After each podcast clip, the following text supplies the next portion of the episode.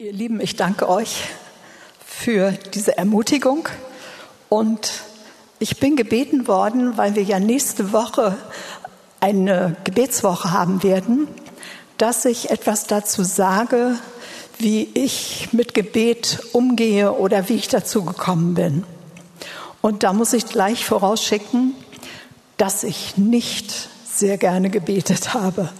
Das ist ein nicht schönes Bekenntnis, aber ich hatte immer so eine Vorstellung davon, dass es viel wichtiger ist, gut geschlafen zu haben, ausgeschlafen zu haben. Und wenn man eine große Familie hat, dann wisst ihr auch, was ich meine. Denn wenn ich nicht geschlafen hatte, dann war ich immer ziemlich, wenn ich nicht ausgeschlafen hatte, dann war ich immer ziemlich gereizt. Also der Schlaf war so mein etwas ganz Wichtiges in meinem Leben. Und das hat mich dann auch fern vom Gebet gehalten, weil ich lieber geschlafen habe als gebetet. Ich sage daher nachher noch was zu. Ich denke, es war 1999.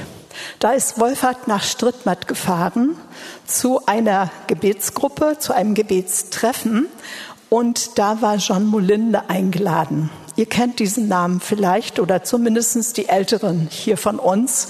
Wir kennen diesen Namen gut. John Molinde kam aus Uganda und hat da tolle Sachen erlebt. Und er hat dort in Strittmatt das erzählt, denke ich, was er dort erlebt hat.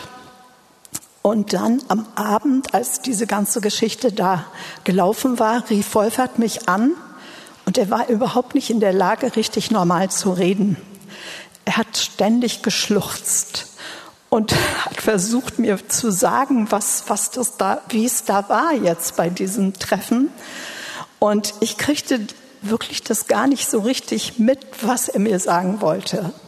Als er dann zurückkam und von diesem Treffen erzählte, hier vor Ort, musste er auch ständig weinen. Und ich weiß noch, die Bibelschulklasse, die er dann da besuchte, er erzählte das und weinte und weinte. Ich denke, dass er dort eine Gebetssalbung bekommen hat, als er dort in Strittmatt war.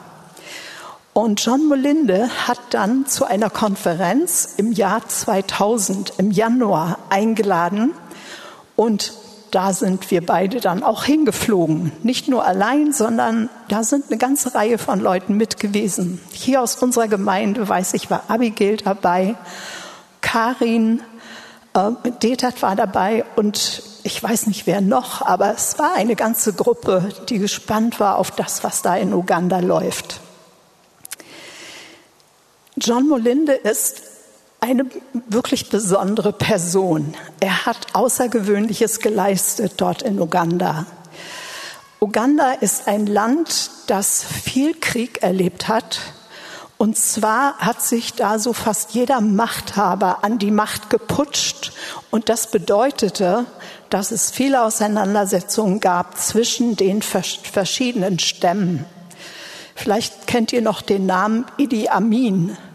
Ich habe gelesen im Internet, dass in seiner Zeit 300.000 Leute umgebracht wurden.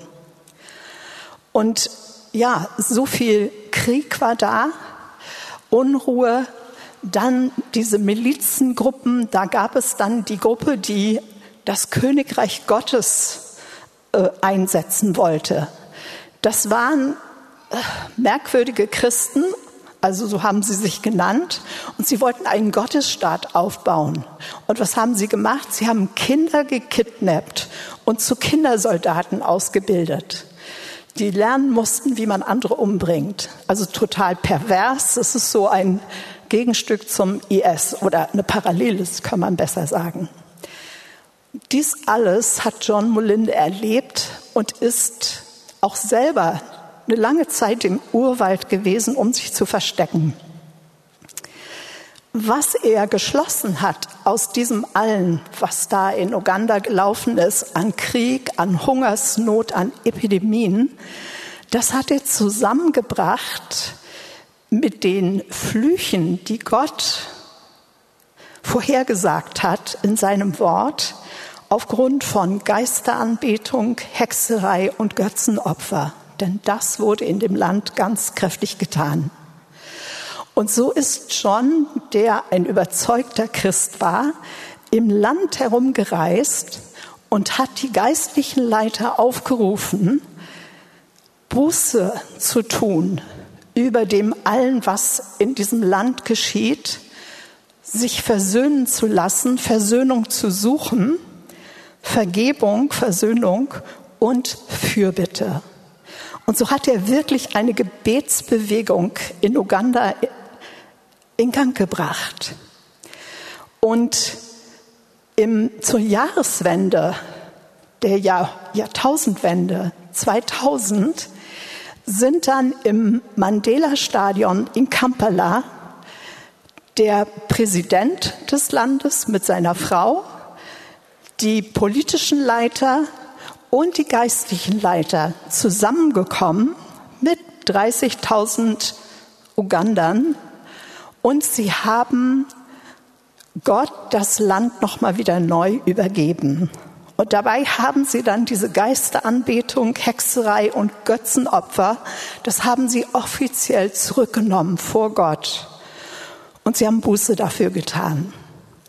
Und dann haben sie als Fürbeter die verschiedenen Staaten, die Stämme und die Familien Gott ganz neu übergeben, dass sie seinen Willen tun wollen. Und schließlich baten sie Gott dann um seinen Segen auf die Wirtschaft, auf die Bereiche von Gesundheit, Erziehung und Infrastruktur. Und sein Frieden solle auf dieses Land kommen. Und das war kurz bevor wir zu dieser Konferenz, Gebetskonferenz nach, nach Kampala gezogen waren oder geflogen waren vielmehr, ähm, war das geschehen. Und ihr könnt euch vorstellen, da war so eine richtige Hochstimmung. Wir haben dann zwölf Tage lang während dieser Konferenz die Beter erlebt dort, die Hingabe der Beter. Und das war etwas, was mich wirklich beeindruckt hat. Das hat etwas mit mir getan. Ich habe gemerkt,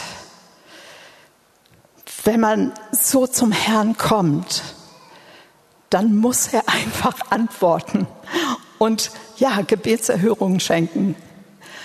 Und ich habe dann meine ganze Schlafgeschichte, die mir so ein Heiligtum war, ja, die habe ich natürlich gecancelt und habe gesagt, Herr, ich gebe dir meinen Anspruch auf Schlafen. Ich will dir die Zeit geben. Du sollst über die Zeit bestimmen. Und das war wirklich ein Schritt für mich. Ihr könnt euch vorstellen, wenn man fünf Kinder hat, dann ist der Haushalt schon ganz schön viel. Und Wolfhard war so viel unterwegs in der Zeit, so dass ich mich immer als Alleinerzieher fühlte. Und ich habe dann in meinem Kalender nachgeguckt und gesehen, was ich da alles gemacht habe. Ich habe zum Beispiel einen Hauskreis in der Zeit geleitet das Frauentreffen in der Gemeinde, es gab ein Frauentreffen in der Gemeinde, einmal im Monat. Dann gab es ein Großfamilientreffen. Ab vier Kindern haben wir Mütter uns getroffen und uns ausgetauscht, was wir da so alles tun können und uns gegenseitig unterstützen. Dann gab es jede Menge Seelsorgegespräche. Manche musste ich äh, übernehmen, weil das Telefon immer wieder klingelte und Wolfert belegt war. Dann habe ich noch ein Berliner Pastorenfrauengebet gehabt. Das war so ein überkonfessionelles Gebet. Und ich war bei Aglo engagiert. Also mein Kalender war voll. Aber ich hatte Gott gesagt, ich will ihm die Zeit geben. Und dann habe ich also Folgendes getan. Und ich muss noch mal kurz einschieben, warum ich nicht so gerne gebetet habe. In der kleinen Gruppe zu Hause bei meinen Eltern, da gab es so ein paar schlesische Omis. Und immer wenn die gebetet haben, haben sie geweint. Wie auf Knopfdruck. So wie sie anfingen, war es Weinen und beim Amen war wieder der Knopfdruck da und dann war es zu Ende. Und ich fand es schrecklich.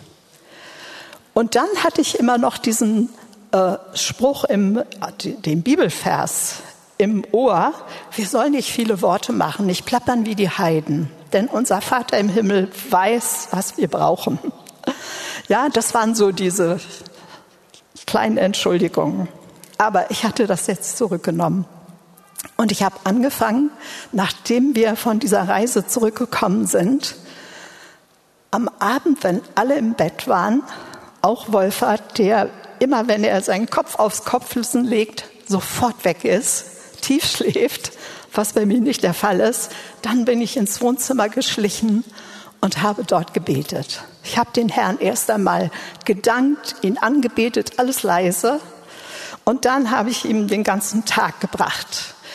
Mit dem Kampf mit den Kindern oder den Auseinandersetzungen, dem, wo ich versagt habe, wo ich wirklich daneben war, wo ich, ja, einfach auch nicht mehr weiter wusste. Das alles habe ich Gott hingelegt, habe mich gedemütigt für das, wo, wo es nötig war. Und dann habe ich für erstmal für die Familie gebetet, dann für die Gemeinde. Und dann habe ich Gott das ausgedrückt, dass ich das mir wünsche, dass die Dinge in Bewegung kommen, die er uns gesagt hat. Die vielen Prophetien, die wir gekriegt hatten, das möchte ich sehen. Aber ich möchte vor allen Dingen seine Nähe erleben, seine Liebe erleben, seine Kraft erleben, alles das, was er an Ausrüstung für uns in unserem Leben hat. Und dann war ich, bin ich still geworden und dann habe ich gehört, gehorcht, was Gott sagt. Und öfters habe ich dann auch Eindrücke bekommen, dass ich dieses oder jenes lassen soll oder tun soll in bestimmten Situationen. Ich habe aber, während ich diese Zeit so genommen habe, habe ich immer die Erwartung gehabt, dass ich das Gleiche erlebe, was die in Uganda erlebt haben. Die Beter hatten uns berichtet, dass sie, wenn sie so in der Nacht gebetet haben, dass die Gegenwart Gottes so stark in ihr Zimmer oder in ihren in ihr Haus gekommen ist, dass sogar die restliche Familie davon aufgewacht ist. Und von John Molinde habe ich dann, haben wir gehört, dass er vor dem Gottesdienst seine Gebetszeit hatte und wenn er dann in den äh, Versammlungsraum gekommen ist, wo schon alle auf ihn warteten, dann sind die einfach so weggesackt, diejenigen, an denen er vorbeigegangen ist.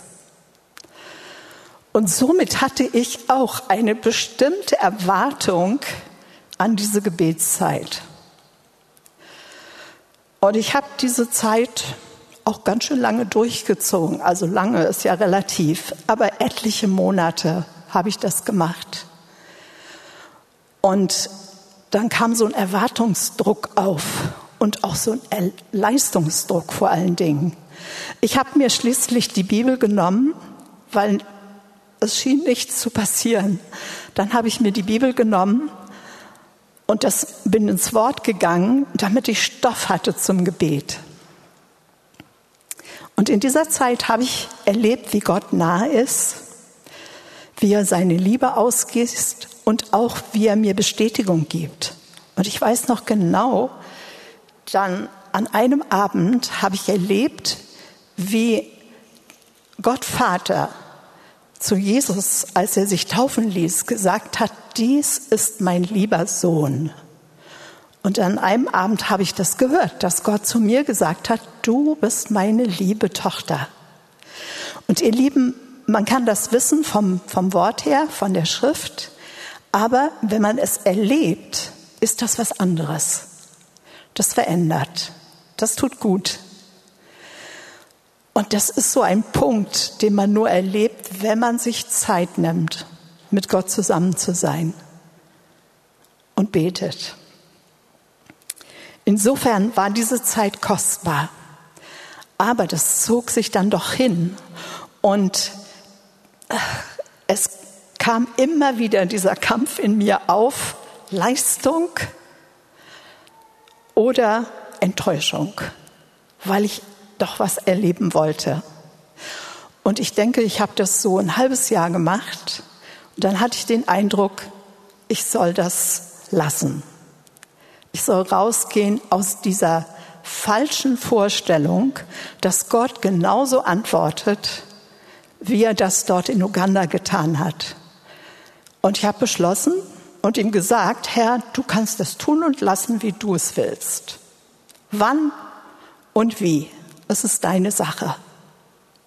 Das bedeutet nicht, dass ich jetzt nicht mehr gebetet habe, sondern ich hatte in dieser Zeit wirklich erlebt, wie Gott nahe ist und wie er mir auch die Zeit erstattet, dann während des Tages, dass Dinge leichter liefen. Und ich habe festgestellt, der Schlaf fehlte mir nicht. Es war alles gut. Wir hatten aber bis zu dieser Zeit ganz viele Prophetien von sehr bekannten Leuten für uns als Gemeinde hier und auch für Deutschland, was Gott hier bei uns tun will. Und mir war klar, dass das, das muss im Gebet bearbeitet werden. Das müssen wir Gott im Gebet bringen.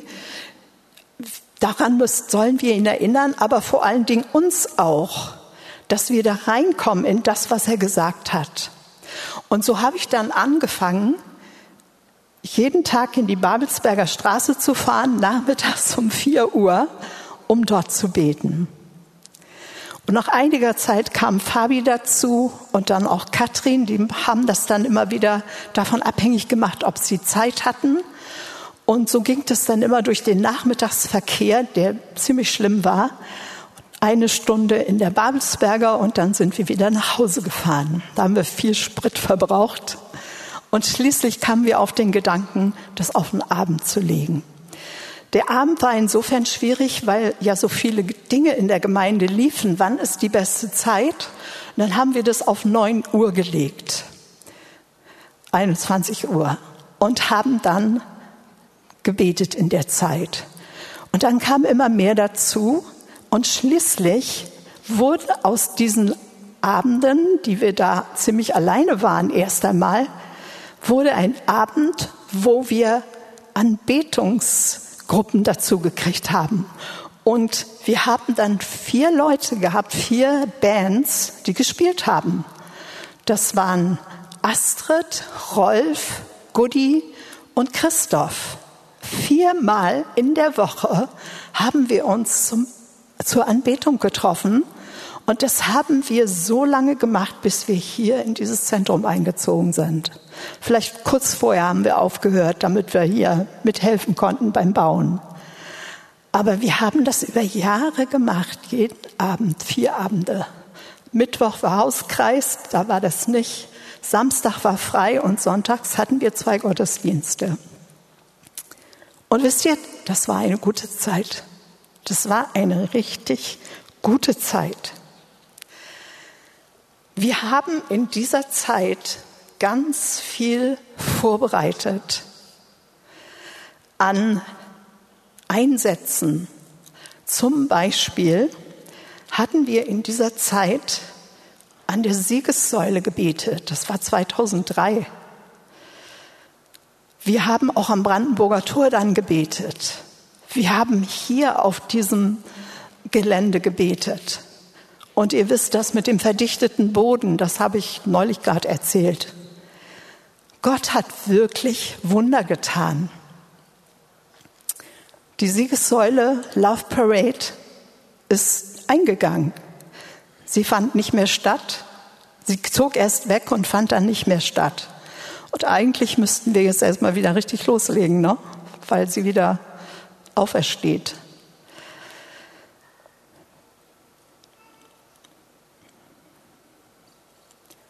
Ich habe das Gefühl, ich habe jetzt hier gerade ganz viel ausgelassen, aber das ist okay. Während dieser Zeit, wo wir diesen Switch hatten von Gebet zu der Anbetung viermal in der Woche, da hat sich auch so ein bisschen was verändert oder sich weiterentwickelt, würde ich lieber sagen. Da hatten wir dann nicht mehr diese Gebetszeiten so wie rund, rundherum marschieren in dem Gebäude, was wir ja früher auch viel gemacht haben, sondern wir haben in der Anbetung gehört auf Gott und dann haben wir das, was er uns da gesagt hat, dann umgesetzt in Gebet. Und ich muss sagen, das ist das, was ich am meisten liebe. Und worauf, also das finde ich ist so super von Gott, was, was er da sich ausgedacht hat. Nämlich, dass wir in seine Gegenwart kommen können, wo es einfach schön ist, dass wir hören können, was auf seinem Herzen ist und dass wir ihm dann das zurückgeben können. Und das ist einfach gut. Das ist einfach gut, weil er sich, weil er das, was er geplant hat, dann auch tun will.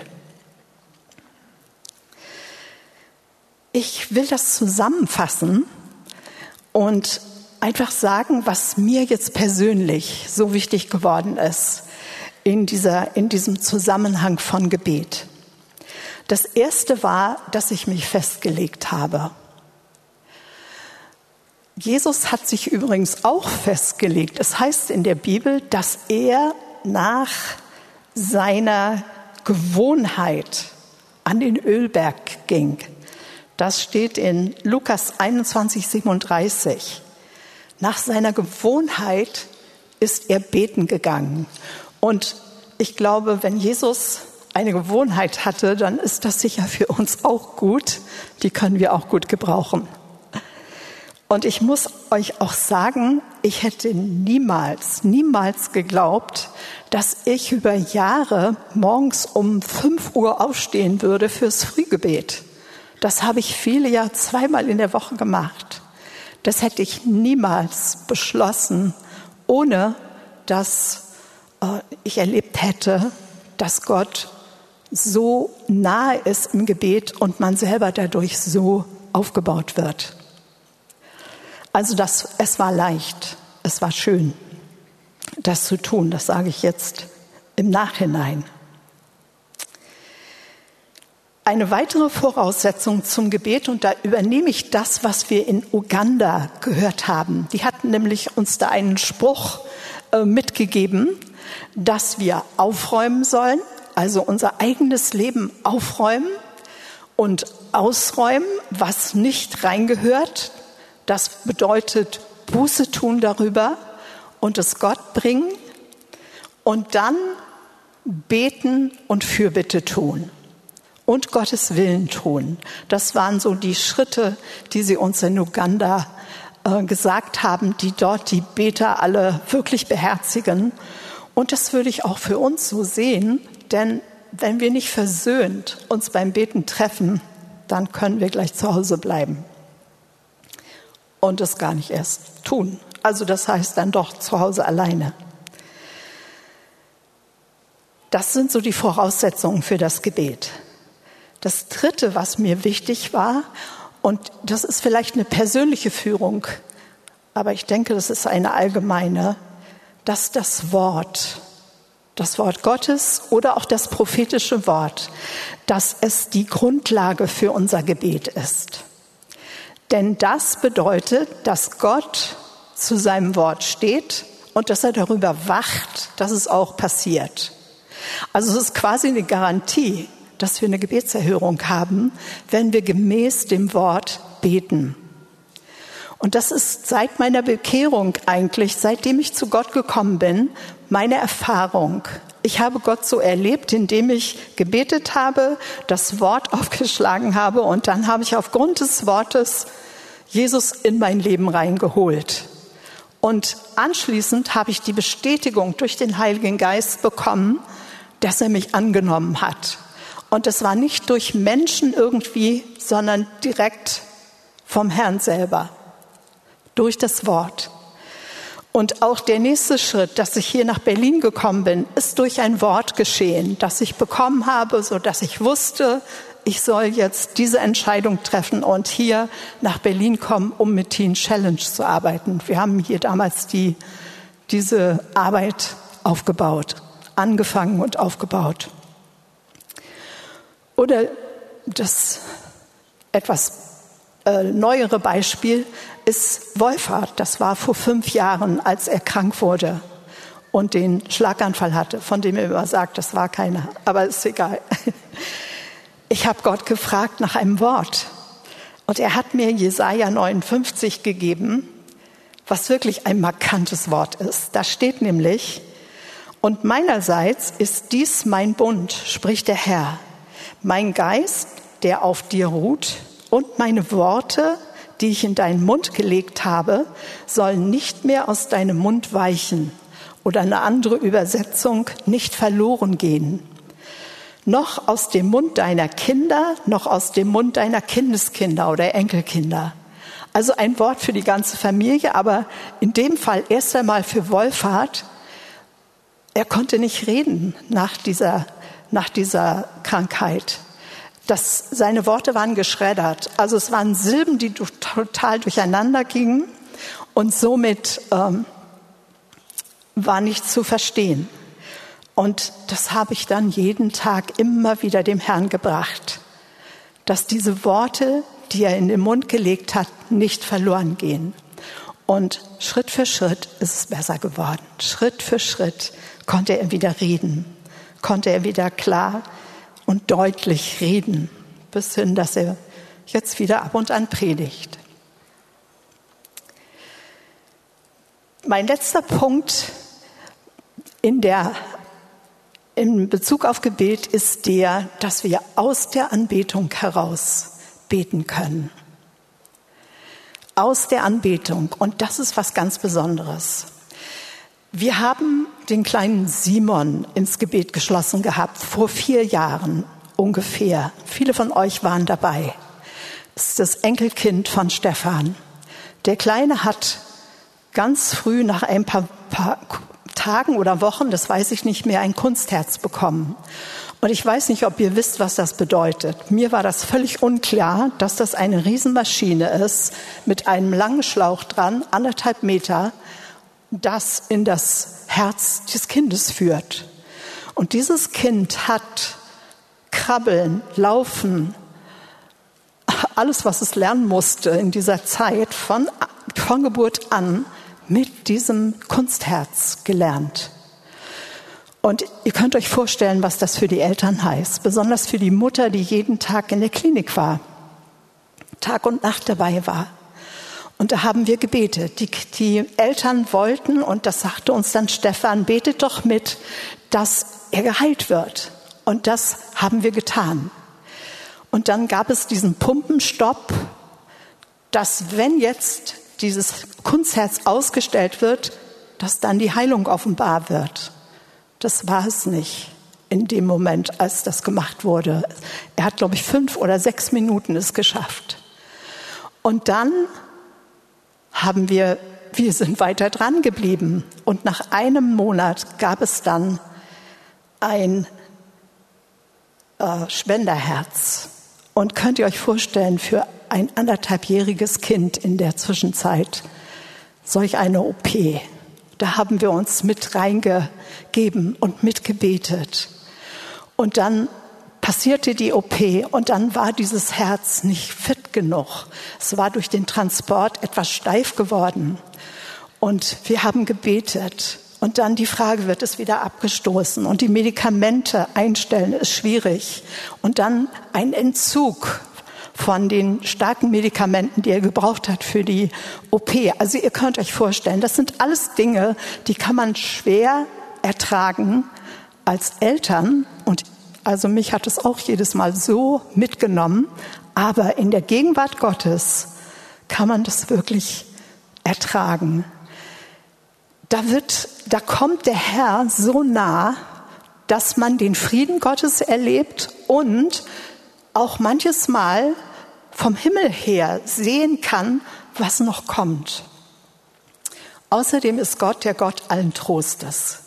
Und so hat er uns und vor allen Dingen die Familie durchgebracht in dieser Zeit. Und ihr Lieben, der Junge ist jetzt fünf Jahre alt. Es geht ihm gut. Und er hat noch einen kleinen, gesunden Bruder dazu bekommen. Ich muss euch sagen, ich bin so froh, dass ich das miterlebt habe. Dass wir das miterlebt haben. Das stärkt den Glauben. Das zeigt, wie Gott uns lieb hat und wie er da ist, obwohl am Anfang es alles genau umgekehrt aussieht. Als wenn Gott uns verlassen hätte. Aber das ist nicht so.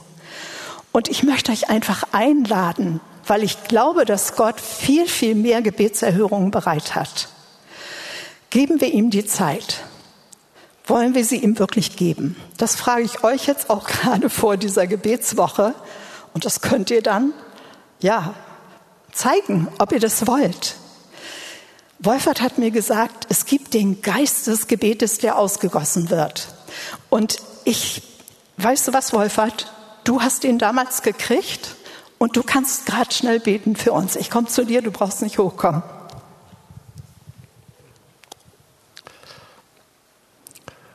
Herr, wir danken dir, dass deine Planung nicht nur für wenige gilt, sondern für alle, die das begehren. Und wir begehren das. Wir brauchen dich.